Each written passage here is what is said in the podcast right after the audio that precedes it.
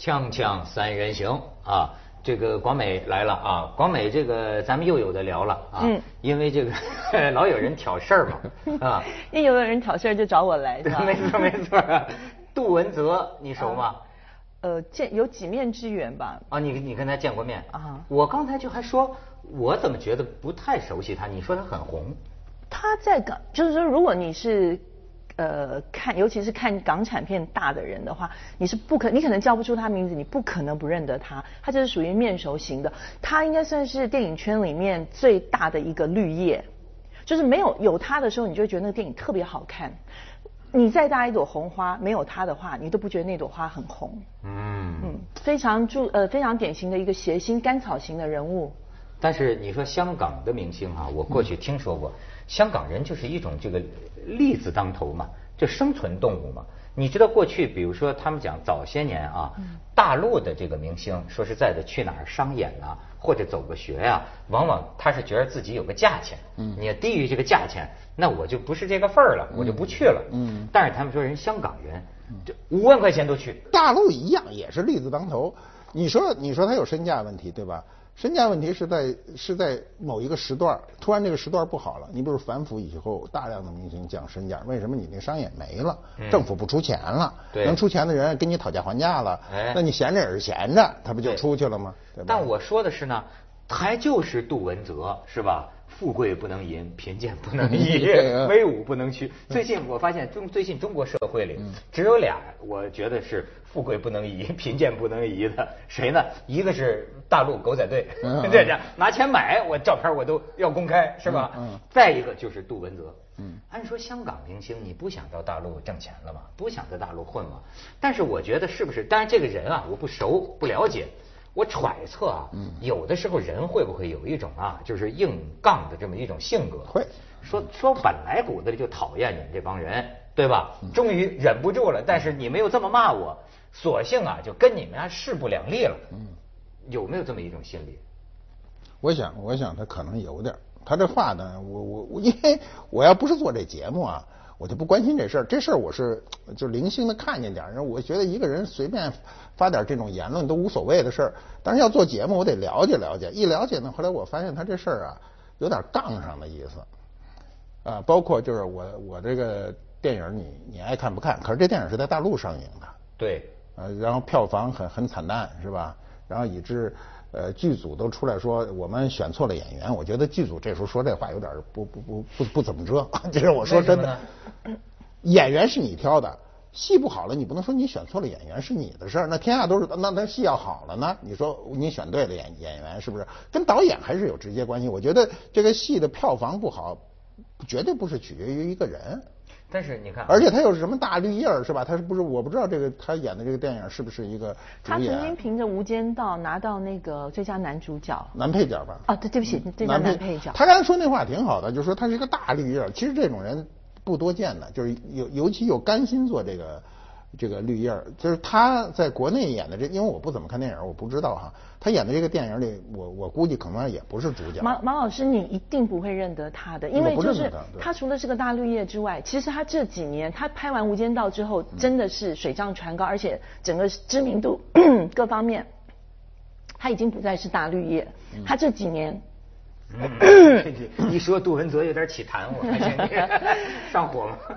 就是他这几年呢，曾已经从那个大绿叶变成男主角了，但是他很认，他知道自己要应该走的戏路是什么。他说，反正他自己觉得他是进不了主流市场，他也进不了。内地的市场为什么？因为他觉得说，可能中国的电影呃电检非常的严格，他反正怎么着稍微只要是他拿手的东西都是进不来的，那他干脆就去到进，就是香港人讲的回头针啊，去到尽，他就走非常低俗的路线。他应该是去年还是前年拍了一部电影，叫做《低俗电影》，名字就叫《低俗电影》。是彭浩翔的那个吗？是的，对，在香港卖座非常非常好。我后来真的是忍不住，我也看了一下，把我笑到，就是让我从头笑到尾。笑完之后，哇，真的是有够低俗的。但是，但是就是他的知名度跟他所有的东西都在这个这个上面这个打转，就是说你对这个人是不会因为看他的电影对他有起什么反感还是怎样。但是很奇怪的一件事情，其实我跟他有几面之缘，就是他其实在香港电影圈得罪无数人，哦。得罪了无数人。什么吴君如啊，什么以前捧他的一些大佬，就是他常常莫名其妙，就是那个话一出来，啪啪啪，旁边人全中枪，他自己可能没感觉。我我跟他几面之缘，我都觉得，哎我跟他好像不是很熟，怎么觉得他讲这话到底是在夸我还是在骂我？我都。就是他有这种特质，他有那种冷笑话那种特质。哎，回家三天之后啊，原来他是在骂我的。天哪，反应真够快。对对对对。哦，那就那他这事儿就不偶然了，就是他这个出就是出出言不逊，对吧？对着是网友嘛，嗯嗯嗯，对着网友嘛。但是这个艺人之间呢，本身按说都是讳莫如深的，但是你像他这次，连这个什么田震呐，还有好多明星啊。都骂他，那田震就干脆就骂他说傻叉儿，就是给雷劈了，是不是？对，就是为什么会招这么招人恨呢？其实我我一直想要弄清楚，为什么他会跟内地的网友这个对上？为什么呢？呃，反服贸。好像是因为台湾的这个这个太阳花学生运动，就是反服贸这件事情而起的，是去呃上个月三月二呃对不起上上个月三月二十四号，台湾不是有个学生反服贸的这个事情吗？对。其实弄得我们就身为台湾人，其实是很心痛的一件事情。然后最奇怪的是，香港人杜文泽忽然跳出来，他支持反服贸的那帮学生，就把台湾人都给看傻眼了。那。这关你什么事情呢？那台湾的网民反而没有什么反应。据说大部分骂他的是内地的网友。所以你看，我这政治觉悟就是太孤陋寡闻了。我甚至都不知道这个服贸协议，大陆网友是支持的，是吗？大陆我也没看到，但是我也不知道大陆网友其实也不是支持不支持，就是大家不关心这事儿。服贸这个事儿很简单，实际上是大陆对台湾的一个照顾而已，但是台湾不领情，就学生不领情。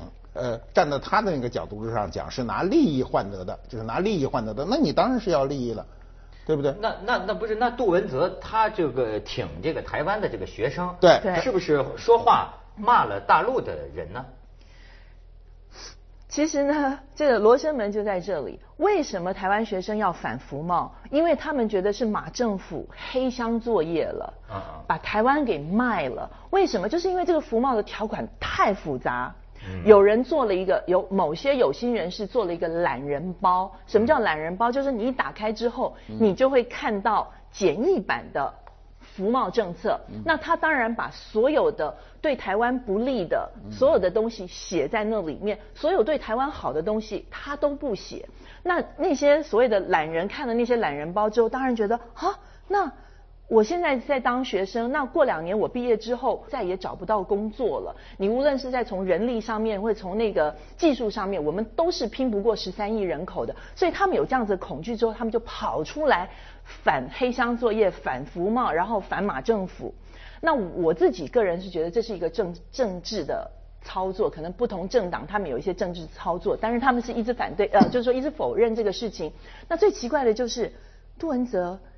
你为什么会跑出来支持这些学生？你的立场跟出发点又是什么？台湾人自己都弄不清楚了。台湾人现在可能就是一半是反服贸，一半人是支持服贸的。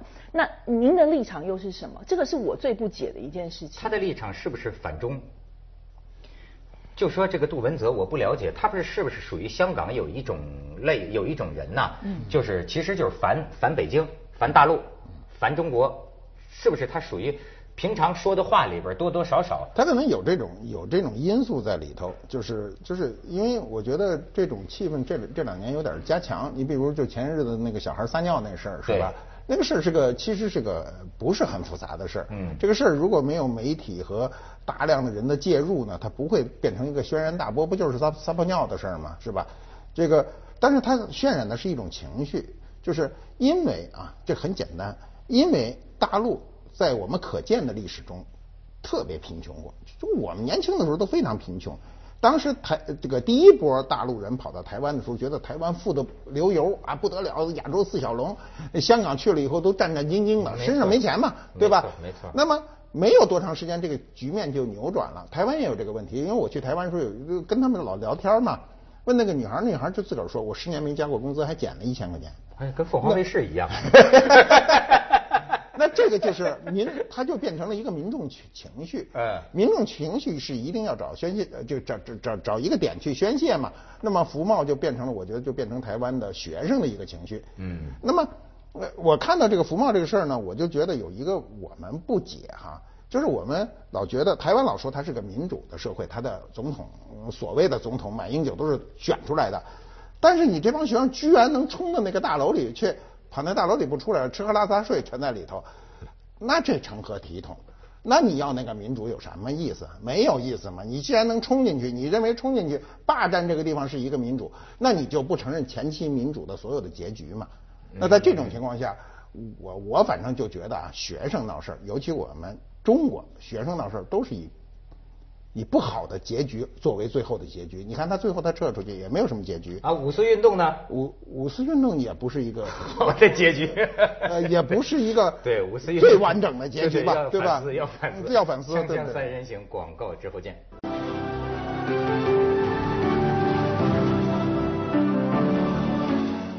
哎，广美，这马先生刚才还说一句话呢，说这个民粹啊，嗯比民主还可怕。是是哎，你说你说台湾那几个带头的，有个有有有有个学生叫什么林非凡的，我都知道林非凡哦。对，好好几个小孩儿都因为这个所谓的学运变红了。嗯什么，例如他们睡觉的时候抱的一只小熊，然后那只小熊就可以生产几千只，然后用高价卖出去。然后有另外一个领导 领导者戴了一个眼镜。然后他那个眼镜也就是一而再再时时髦款了对，就一而再再而三的，他就就可以一直重复的做，然后拿出去卖。那除了红的这个代价是什么呢？其实他们都已经成为黑名单，然后政府也开始就是公布说，你们这些带头，呃，你们这是非法聚会嘛？非法聚会，然后要会要判刑的，然后所以开始又有人民意又说，哎呀，你这是秋后算账。那你我你是个法治社会嘛？你老承认法治社会，我觉得法治社会的一个前提就是你民主选出来的结果你要遵循。嗯如果你破坏你自己选出来的这个结果的话，那你肯定要要受到惩罚嘛。是什么叫自由？你不以不影响别人的自由，他们这样的行为其实是影响到大部分的人。整个立法院停摆，一百多条的民生法案是没有，就是说只所有的立法委员是进不了立法院那。楼都不能让进去，那哦怎么可能啊？对，我都觉得这个学生啊，哎，其实我我老觉得就是咱们这些年啊，你看中国还真的是从五四运动开始，嗯。到今天啊，我认为有一种潜意识，嗯。就是尊崇年轻人。嗯，你看，其实包包括很多这个上岁数的人啊，他到大学去讲啊，他也透着谄媚年轻人，都是跟年轻人说你们好，你们对，你们干嘛？可是哎，我也不知道我是年轻年老，我就觉得年轻人就是傻嘛，你不懂嘛。那我也年轻过，我二十几岁的时候不懂嘛，你这你你懂不懂？你反对的是什么？那个我也参加过这个学生运动啊，到到到到时候我就觉得。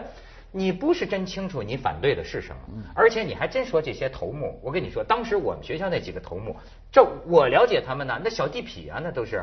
那那那那那那你说，当然我不是这样说台湾的啊，不是，他确实有这个事儿，就是有他人呢有一个这个有有一有一个经验的一个积累，所以人呢就是一般情况下哈，我们老说十八岁算成人哈，但是你对这个世界如果有一个比较正确的一个判断，大约到再有一个十八年，就是大概在三十五岁左右的时候，才能比较全面的去看问题。学生这个当口，就是现在这个二十郎当岁的学生，他自以为他获得了很多外界知识，他人生人生有两个东西嘛，一个叫知识，还有一个叫经验。他没经验，只有知识的时候，这是最可怕的。人没知识有时候不可怕，可怕是有知识没经验。哎所以出问题都出在这儿，就是我觉得我读了很多书，我上去革命，我上去能把这事儿弄好。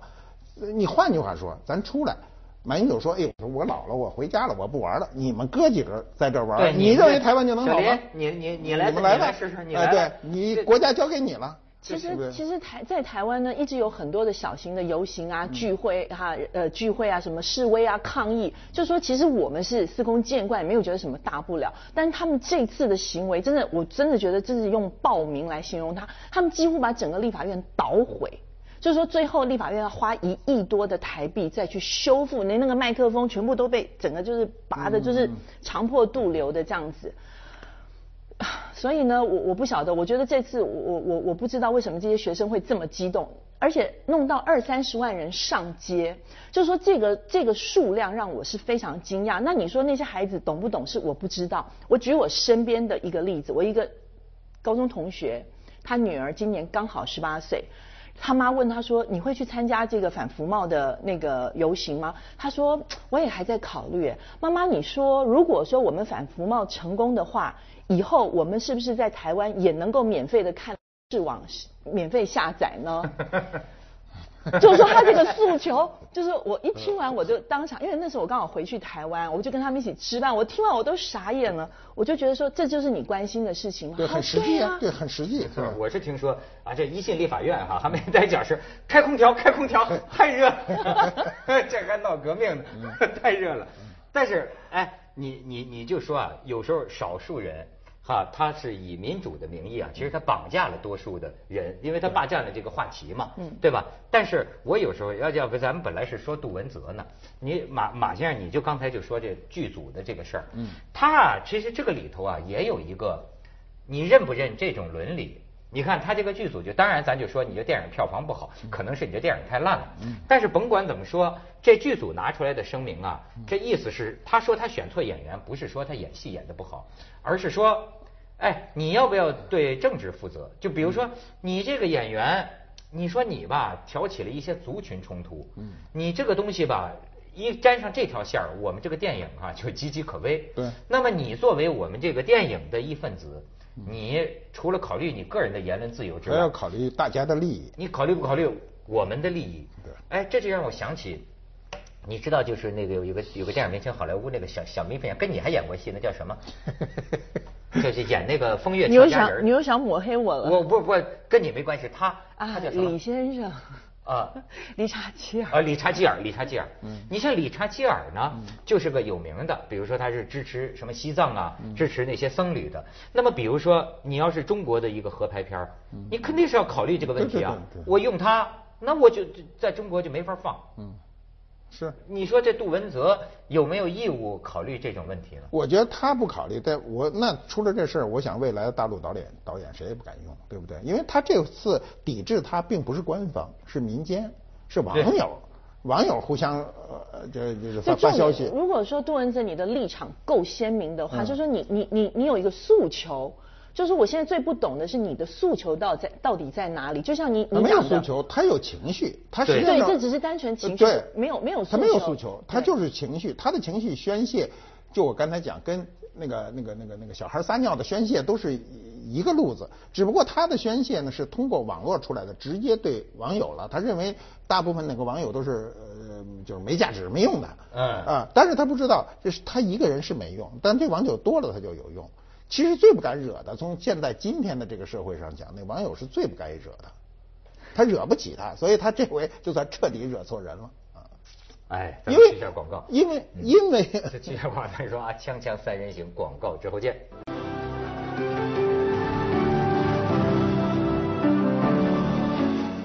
啊，你看他这个骂战说的是什么？他杜文泽就呃在社交网站发表言论说，内地网民自以为是，没多大本事。你这就是这个吗？然后呢，这个内地网民就呼吁抵制杜文泽来内地。然后杜文泽说，不要再说什么有本事别来内地挣钱，我告诉你，有本事阻止我来内地啊等等。对，就是我说，我说他呢，因为他的不是确指为一个人，过去打仗经常是张三跟李四发生冲突，这俩人说别人围观。他是直接找一网友、网民，这网网民是一团，这团呢可大可小，一会儿就膨胀，一会儿就缩小，里头有硬的有软的，他怎么打？所以他直接就这么说话，我觉得啊，艺人一般都不敢，是，对吧？你对这个绝大多数的人，所以我觉得他有很大程度上还有他性格因素，就是周圈的一些文化环境啊，比如就是呃现在的。香港的演员没有过去那么红了。我记得我们年轻的时候说来一个香港演员，我的天哪，那整个那个快夹道欢迎了。现在呢，就大家都见怪不怪了。可能这种心态的这种微妙的变化，导致他突然冷不丁的，又再加上个人的性格嘛。刚才听广美讲，就是说这个这个这个经常跟人家说话就不顾忌，所以可能就出了这问题了。他这两年算是意气风发呀。嗯，你知不知道他？你看他以前的形象就是那个 choppy choppy 小胖的那个感觉。他这两年为了拍一部情色片吧，嗯，你知道把自己练了八块腹肌，然后那个整个大家都刮对他是刮目相看。所以其实你说他不落魄什么哈也不是，他这两年还特别的意气风发。所以就很奇怪，我觉得真的就像你刚才讲的硬杠上，因为我们没有人知道他到底跟那些网友之间真实的对话是什么，大家现在都揭露他的话，没有人去揭露网友骂他的话，所以你知道，我听说他还把部分网友的照片嗯发到他个人的 Instagram Instagram 里面去，就是说，那你你们骂我，我就把你们的照片放上我的那个，让我的粉丝也来骂你们这样子，逗啊！你看这两年咱见过几个，就是像广州话有一个叫“昂根”啊，就是脖子硬，对吧？你咱这两年也见过几个，我发现没人有什么好收场的，就是说敢跟他们斗，是吧？跟网民所谓骂战，因为你没，他不是个讨论的环境啊。还有一个就是你的对手不确定。你你你知道是谁吗？那网民不是他不是个人，他是一团东西。所以他说，所以你你你你跟他没法去斗嘛。对。所以我觉得他这个说话确实有欠欠考虑。当然。另另外呢，他我觉得他还是一个心态，就是他老认为他站得高，肯定有这个心态。